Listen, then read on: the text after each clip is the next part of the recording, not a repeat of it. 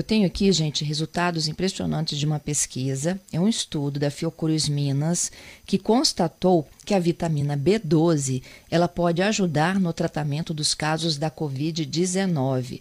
Segundo esse mesmo estudo, a B12 ela atenua o quadro conhecido como tempestade inflamatória. Essa tempestade é causada né, por uma resposta imune excessiva do organismo quando ele se depara com o vírus da Covid.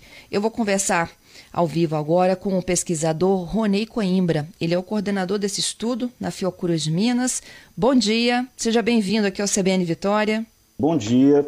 É, muito obrigado a você, a sua equipe de produção, pelo convite, pelo interesse no nosso trabalho e pela oportunidade de conversar com você e com seus ouvintes sobre os nossos resultados. Me conta mais desse, desse estudo da B12? Vamos lá. É, eu acho importante a gente começar, Fernanda, é, ressaltando que trata-se de um estudo laboratorial. Tá? Para que um, um, remédio, um fármaco, possa ser usado para o tratamento de uma doença, ele precisa passar por diferentes etapas de pesquisa. Nós cumprimos a primeira etapa com sucesso.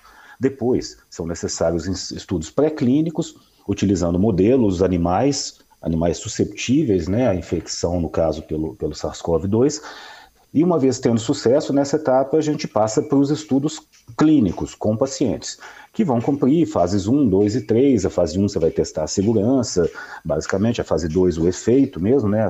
E, e também um estudo, uma avaliação adicional de segurança, e fase 3 é aquela fase em larga escala, para a gente ver se todo mundo na população realmente vai responder da mesma forma a esse fármaco. Nós cumprimos a uhum. primeira etapa, é muito importante ressaltar isso, tá?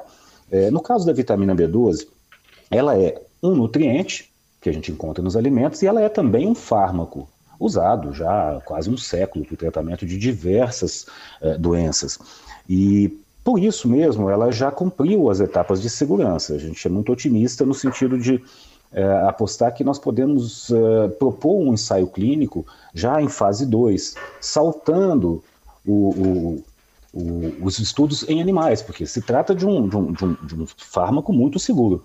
Não existem relatos de superdosagem, né, de overdose de, de B12. Mas, enfim, o que nós fizemos? Nós, uh, através de uma parceria com o hospital uh, colaborador nosso aqui de Belo Horizonte, o Hospital Metropolitano Dr. Célio de Castro, nós conseguimos uh, recrutar pacientes que estavam com Covid moderada, hospitalizados, portanto, em enfermaria, e também pacientes que estavam com Covid grave, é, hospitalizados em UTI. É, esses, então, esses voluntários ou seus responsáveis legais é, autorizaram né, a, a, que nós utilizássemos uma pequena amostra de sangue colhida desses pacientes, na rotina mesmo para os exames né, que eles fazem uma vez é, estando hospitalizados, a gente conseguiu que eles doassem uma pequena porção para nós e essas pequenas porções nós mantivemos vivas em laboratório. É, isso é muito, muito é, simples de, de a gente imaginar, porque quando a gente doa sangue, é um ótimo hábito, né? É, esse sangue fica conservado e as células ficam vivas no refrigerador por bastante tempo. Nós mantivemos por 24 horas em condições muito parecidas com as condições do organismo humano, e foi a essas amostras de sangue desses pacientes que nós adicionamos a vitamina B12. Claro, sempre em paralelo, né, uma, uma parte dessas amostras não foi tratada com a vitamina para a gente poder comparar os, os, os, diversos parâmetros que nós, nós analisamos. E nessas amostras, 24 horas após a incubação com, 20, com vitamina B12, nós analisamos então os padrões de expressão de um, um conjunto de genes sabidamente alterados durante a tempestade inflamatória da Covid. E esse painel nos revelou que a B12, de fato, ela tinha um potencial grande. E aí nós fomos mais adiante e analisamos todo o conjunto de genes que os nossos leucócitos, nossos glóbulos brancos, é, conseguem ler e expressar. E aí nós entendemos que o mecanismo é muito mais complexo. Na verdade, a B12 ela regula basicamente, favoravelmente né, ao, ao, ao paciente, ela regula uh, diversos, diversos componentes da cascata inflamatória que, que, que acontece e que agrava, né, que leva ao agravamento da doença. Além de aumentar também a, os, a, ativa, a atividade dos genes de resposta antiviral, o que é um resultado muito promissor. Nós fomos além e, e, estudamos também o mecanismo. Como é que a B12 consegue fazer isso? E essa é a grande novidade do trabalho, Fernanda. Opa! É, Eu estou aqui já imaginando assim, olha, é, esse sangue que recebeu B12, ele reagiu, né? É, que você falou dessa forma aí, exemplar, é porque, de, de certa forma, ela aumentou a imunidade daquele sangue daquele paciente? É, ela, na verdade, ela vai regular uh, os genes que estão uh, com sua expressão alterada, transtornada no decorrer, no curso da doença. O que, que a Covid faz? Ela, ela ativa uma, um, um excesso de resposta inflamatória. A inflamação é boa, a gente precisa inflamar para conter as infecções, mas não em excesso. Né? E, a, uhum. e a Covid o que ela faz é isso, ela desencadeia uma cascata inflamatória excessiva, exacerbada, que o nosso organismo não consegue controlar. E é isso que leva ao, aos quadros complicados e, e as consequências e até a morte. É, o que a B12 faz é regular, ela vai diminuir a atividade. É, eu não diria que ela fortalece a imunidade, ela na verdade ela está diminuindo a atividade desses genes inflamatórios cujo, cuja atividade excessiva é indesejável. É, e o mecanismo pelo qual ela faz isso é a grande novidade do trabalho. Trata-se do primeiro fármaco, é, dentre os fármacos que já estão em uso para o tratamento da Covid e dentre aqueles todos que estão sendo pesquisados. A B12 é o único fármaco que atua na regulação epigenética, ou seja, ela é um epifármaco. O nome é, é, é, é, um pouquinho complicado, mas epi quer dizer sobre. Então, sobre a genética. É, a B12 não vai mudar o nosso código genético, não vai induzir mutação, ninguém vai virar jacaré, nada disso. O que ela vai fazer é favorecer uh, a colocação, a adição de um determinado grupamento químico muito pequenininho. É uma molécula de. é um átomo de carbono e três de hidrogênio. A gente chama isso de metil ela vai então metilar o DNA, vai favorecer a, a, capacidade das nossas células metilarem o nosso DNA, ou seja, colocarem grupamentos metil em posições específicas do nosso DNA. Ao fazer isso, é, é, essa, essa porção do DNA que recebeu esses, esses grupamentos metil, ela fica inacessível para a maquinaria molecular que as nossas células têm e que usam para lerem o conteúdo desse gene. Eu gosto de fazer, como bom mineiro que sou, né, eu gosto de fazer uma, uma, uma analogia com uma, uma estrada de ferro. Imagina que hum. o, nosso, o nosso genoma é a estrada de ferro que liga Belo Horizonte à Vitória, que aliás é uma viagem muito bonita de se fazer. Excelente. É, então todo, toda a informação que codifica o que nós somos, né, o nosso corpo, uh, está escrita ali ao longo dessa linha, linha de trem, dessa, dessa estrada de ferro. Vamos pegar um segmento dessa estrada de ferro, um trecho. Esse trecho corresponde a um gene específico, certo? É, Para ler aquele gene, o conteúdo que está naquele trecho específico ali da ferrovia, a locomotiva tem que passar, tem que né, atravessar esse trecho, tem que deslizar sobre os trilhos. Uh, o que a B12 faz, se a gente considera então essa analogia, é colocar pedregulhos impedindo a passagem da locomotiva, que são esses hum. grupos químicos metil. E aí, se a, se a locomotiva não consegue passar, ela não consegue ler o que está tá escrito ali, então a expressão desse gene diminui. E a B12 faz isso, curiosamente, a gente ainda não sabe explicar porquê, é, ela faz isso majoritariamente em genes inflamatórios. Ela não faz isso em todos os genes, ela faz isso nos genes cuja ativação excessiva é indesejável na, na Covid. Então é um resultado muito, muito é, é, inovador. Né? A primeira epi, o primeiro epifármaco uh, que nós estamos propondo né, para uso para o tratamento das formas moderada e grave da Covid, mas claro, dependendo de termos sucesso nas próximas etapas do trabalho, que, que, que a gente espera conseguir autorização e financiamento para re, realizarmos o estudo clínico já diretamente, sem passar pelo estudo com animais, já ir direto para a fase clínica, porque se trata de uma um fármaco muito seguro. Isso. O Rony, Por isso é importante essa explicou... oportunidade, sabe, Fernanda? Ah. É, desculpa, só, só, só, frisando aqui, é muito importante essa oportunidade que você está nos dando de, de, de, divulgar o trabalho, porque a gente espera com isso atrair outros grupos de pesquisa, atrair o interesse de outros grupos de pesquisa que possam reproduzir o nosso estudo ou possam ir adiante e questionar, porque é muito importante o questionamento na construção do conhecimento científico, e também atrair possíveis patrocinadores para o ensaio clínico. Que assim seja, né, Rony?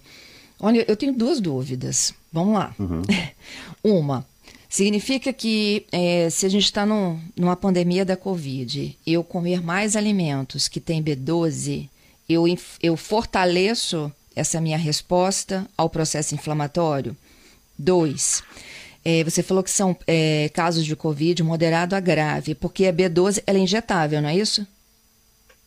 Ela existe na, é, em, em, formas injetáveis e também na forma uh, administrável por via oral, seja o comprimido sublingual ou o comprimido que você deve ingerir, de fato. Ah, ok. A minha dúvida era essa, se era formas médias ou graves para pacientes já internados, porque aí tomariam então a injeção.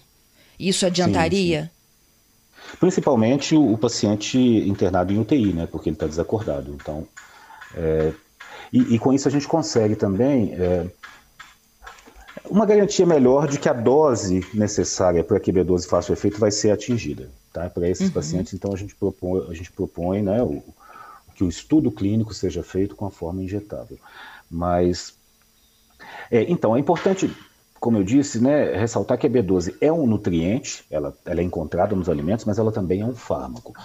A dose, a quantidade de B12 que nós eh, testamos e que foi capaz de fazer todo esse efeito positivo né, do, no, no, controle da inflamação no modelo laboratorial, nas células né, do, do, sangue mantidas em laboratório, essa dose você não vai conseguir pela alimentação. Não vai adiantar então, comer um é... ovo cozido todo dia de manhã? Não, não. Nem um bife de carne vermelha, que é onde a Nem gente um copo de leite. B12, né? Não vai adiantar é, você não vai conseguir atingir esse, esse 1 nanomolar, né, que é a concentração uhum. que a gente uhum. usou e que teve o melhor resultado. É, a gente é preciso fazer essa distinção, né? E outro, outro dado que também vai contra essa ideia, e esse vai ser um resultado nosso, é que nós medimos os níveis de B12 no sangue desses pacientes antes de começarmos o estudo, né? antes de colocarmos lá no laboratório e adicionarmos a, a, vitamina. E todos eles, independente do seu estado clínico, todos eles tinham níveis normais de B12. Então, nós não encontramos nenhum indício de que níveis anormais, níveis baixos de B12 poderiam favorecer é, o, o, o, desenvolvimento da doença nas suas formas, né, que requerem hospitalização. Entendi. Então, claro, o nosso estudo é limitado, nossa amostra é pequena, né, para essa pergunta, não para a pergunta que nós respondemos, mas para essa outra pergunta foi, vamos dizer, um resultado, um, um resultado paralelo, né? É, eu acho que é uma questão que precisa ser investigada ainda, mas nossos resultados não corroboram essa ideia. Entendido. O, o, o Rony, uma outra coisa, por que B12 e não D, C, A, outras Sim. vitaminas? Você já tinha um indicativo? É porque nós já tínhamos, nós já vimos trabalhando com essa, essa vitamina e com esse mecanismo epigenético de regulação né, da expressão de genes inflamatórios já há alguns anos. Nós já temos, inclusive, trabalhos publicados com outras doenças. É, uma delas é a meningite. Utilizando um modelo de meningite, um modelo experimental de meningite bacteriana, é, doença para a qual, felizmente, existe vacina, mas que, vez ou outra, acaba cometendo, principalmente crianças e idosos, né? E nós temos, então, um modelo com, com um modelo animal, é, e nesse modelo nós provamos que a B12 é anti-inflamatória e, por ser anti-inflamatória, ela é neuroprotetora. Ela protege o nosso cérebro da lesão causada pela meningite bacteriana. Esses resultados foram publicados, se não me engano, em 2020. Então, foi a partir desse histórico de, de, de experiência em pesquisa no tema que nós postulamos a ideia de que, a hipótese de que, bom, é, como a meningite também tem uma tempestade inflamatória na meningite, né? Só que circunscrita, na maior parte dos casos, ao sistema nervoso central na região próxima ali do, em volta do cérebro. É, quando começaram a sair os primeiros trabalhos mostrando, né, falando dessa tempestade inflamatória, isso lá em 2020, eu comecei a ver aquilo e falei, olha só, tem tantos genes dessa tempestade inflamatória da Covid que também são da tempestade inflamatória da meningite e que respondem à vitamina B12. Será que isso, a B12 não funcionaria também para a Covid? E aí veio aquela dificuldade, como testar essa hipótese, porque a gente não tem um laboratório de nível de segurança biológico 3, é aquele que a gente fica vestido igual astronauta, né? Uhum. É, na Fiocruz Minas. Aliás, em Belo Horizonte a gente não tinha acesso a nenhum laboratório, agora o UFMG tem um, Universidade Federal. É, mas a demanda também era, era, enorme, né? Os laboratórios que tinham essa estrutura, as, as instituições, a demanda era enorme, ninguém cedia o lugar. É, também testar em animal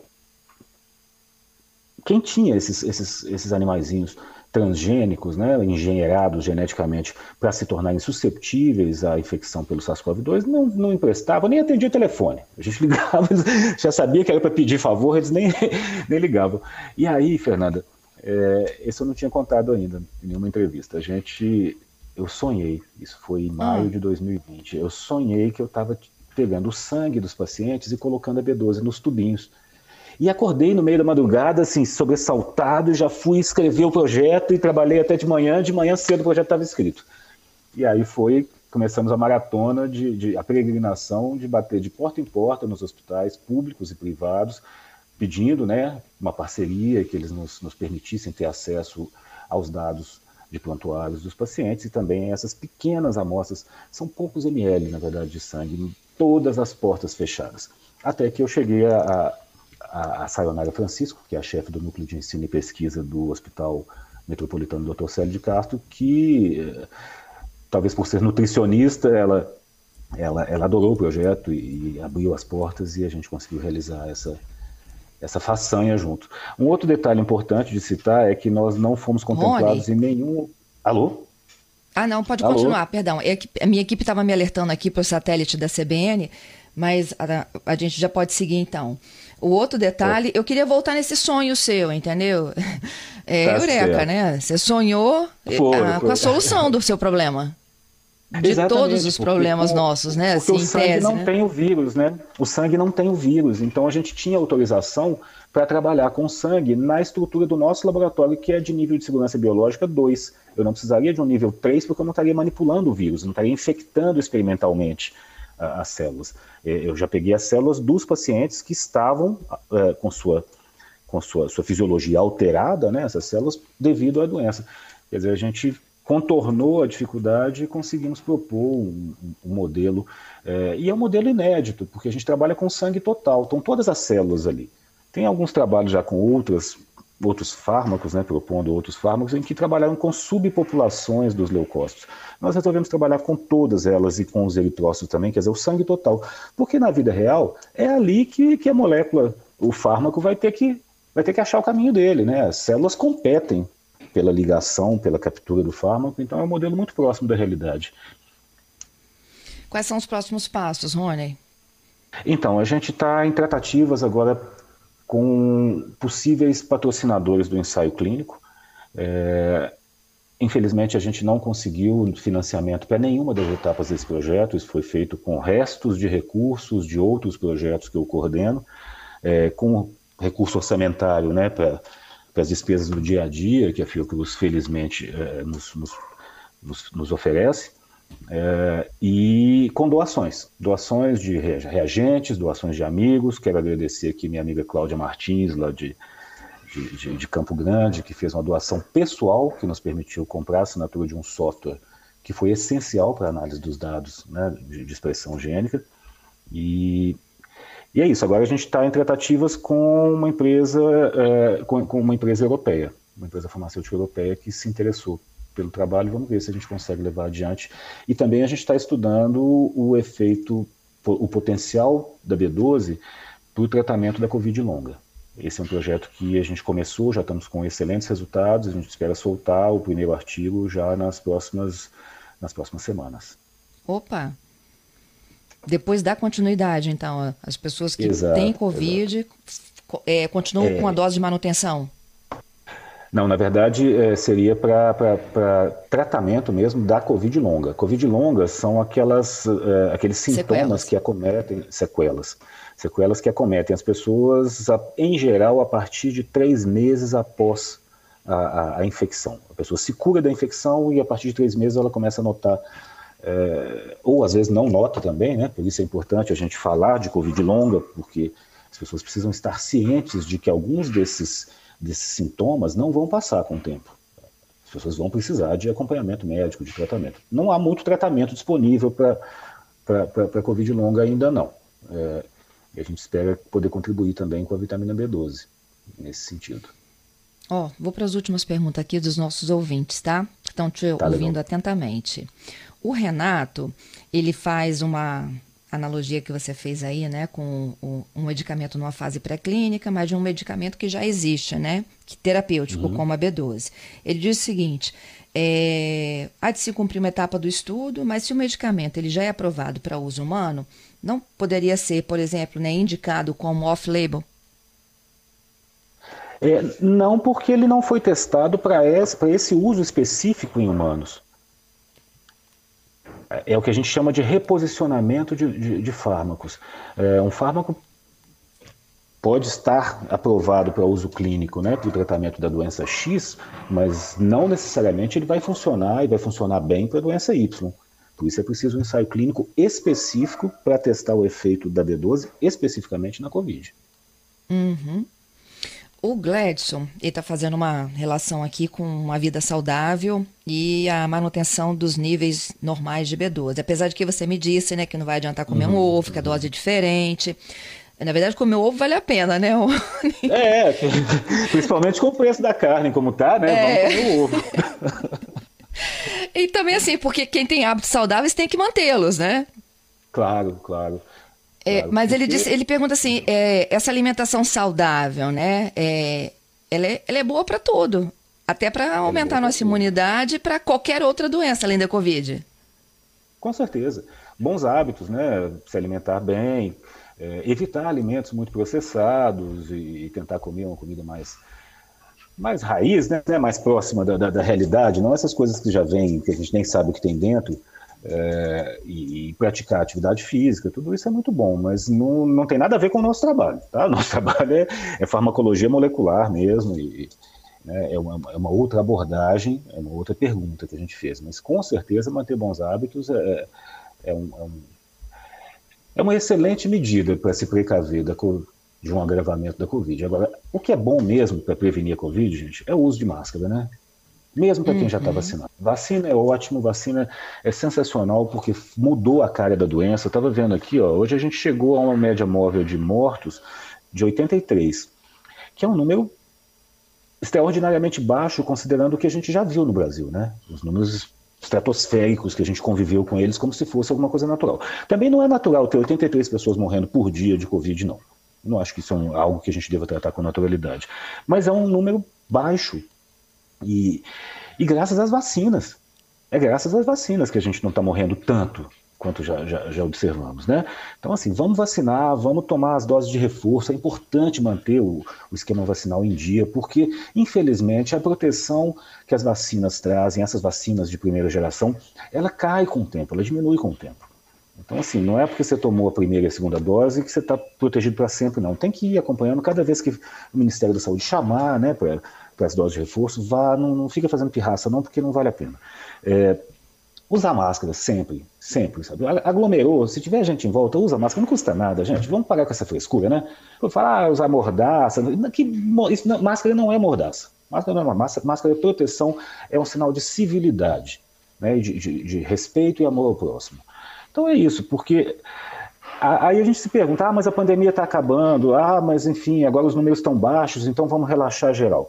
Acho que a gente pode aproveitar essa calmaria, assim, sabe, para rever os amigos, para retomar antigos hábitos, né, que fazem muita falta para a gente, mas com cuidado. Sabe por quê, Fernanda? Porque eu estava vendo aqui, ó, antes da entrevista, eu fui olhar esses números. Quando foi que a gente teve uma média móvel de mortes tão baixa? 83 mortos, né? De média móvel. Na terceira semana de maio e na primeira semana de janeiro. O que, que aconteceu logo depois dessas datas? Novas ondas. Na, prim novas ondas. A primeira semana uhum. de janeiro precedeu a onda da Ômicron e a terceira Isso. semana de maio precedeu a onda das subvariantes é, da Ômicron. Então, é, não há nenhum científico, pensando cientificamente, né, é, com compromisso com a realidade científica, não há nenhuma, nada que, que, que indique que acabou. Porque todas as vezes no passado recente que a gente teve uma queda significativa é, do, do, número de, de, de mortes, Uh, logo depois veio uma outra onda. Então vamos ficar atento, vamos, vamos aproveitar essa calmaria para a gente né, é, reabastecer nossos corações, nossas, nossos, nossas mentes de, de, de, boas energias, de bons convívios, de pessoas importantes para nós, mas sabendo que ainda não vencemos essa, essa pandemia. Rony, é, eu, eu, falei que de morte, venha o seu Fernanda. financiamento, viu? Que a gente está apostando ah, aí no seu estudo. Bom, eu agradeço muito essa oportunidade, Fernanda. É, é, falando, é divulgando esses resultados que a gente, a gente, a gente aumenta as chances da gente atrair parceiros né, para a próxima etapa desse, desse trabalho. E, e, essa, esse contato que a gente teve com essa empresa europeia veio a partir da divulgação é, em, em, veículos nacionais, internacionais também. O trabalho está tendo muita repercussão, felizmente. Fico muito feliz com, com esse apoio que a imprensa tem nos dado. É isso. Para nos mantermos vivos, a gente precisa da ciência. De vocês. É isso. E comunicar, Tudo... comunicar é sempre importante. E comunicar, isso aí. É, é, pular os muros da, da, das universidades, né, dos centros de pesquisa isso, e levar conhecimento para a população como modo geral. Isso mesmo. Obrigada, viu, Rony, pela explicação Olha, eu aqui. Eu que te agradeço. Bom eu que te trabalho para você na Fiocruz. E, e agradeço aos seus ouvintes também pelas perguntas. E, e, e é isso, vamos em frente. Obrigado demais. Bom trabalho para vocês. Bom dia para você aí.